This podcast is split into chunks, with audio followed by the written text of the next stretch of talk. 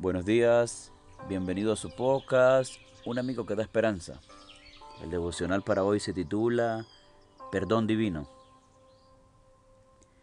Deje el impío su camino y el hombre inicuo sus pensamientos, y vuelva hacia Jehová, el cual tendrá del misericordia, al Dios nuestro, el cual será amplio en perdonar.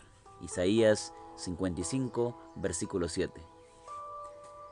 Manasés tenía 12 años cuando comenzó a reinar y gobernó el reino de Judá durante 55 años.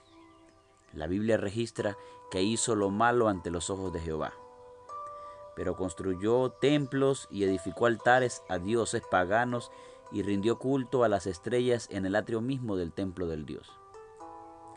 También quemó a su propio hijo, ofreciéndolo como sacrificio a los ídolos. Practicó la magia, la adivinación y la hechicería, y consultó a los mediums y brujos.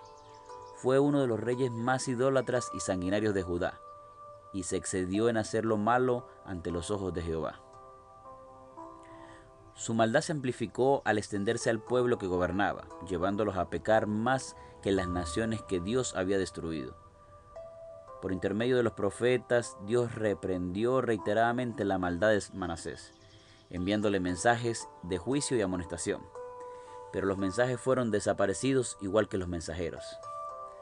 El texto bíblico de hoy ha sido pronunciado por el profeta Isaías a oídos de Manasés. Pero aunque el profeta fue asesinado, tales palabras siguieron haciendo eco en su endurecido corazón.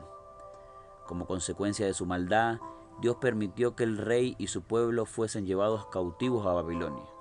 Y cuando Manasés se vio en angustia, oró a Jehová, su Dios, y se humilló profundamente en la presencia de Dios de sus padres. Oró a él y fue atendido, pues Dios oyó su oración y lo hizo retornar a su reino en Jerusalén. Entonces reconoció Manasés que Jehová era Dios. ¿Te parece justo que haciendo tan malvado fuese restaurado su reino tan rápidamente?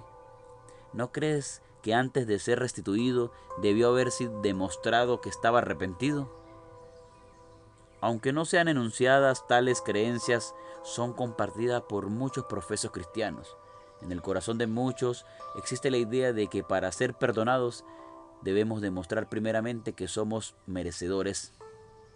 A veces también exigimos a las personas que nos han hecho daño un cambio de conducta antes de perdonarlas. Pero Dios no actúa así con nosotros. Dios no desprecia el corazón contrito y humillado. A cuantos acuden a Él confesando sus pecados, el perdón le es concedido pronta y gratuitamente. Si te has extraviado, no esperes hasta mostrar una mejor forma de buscar a Dios. Si te sientes lejos de Dios, vuélvete a Él sin demora. Recuerda que el Señor tendrá de ti misericordia y será de amplio perdonar.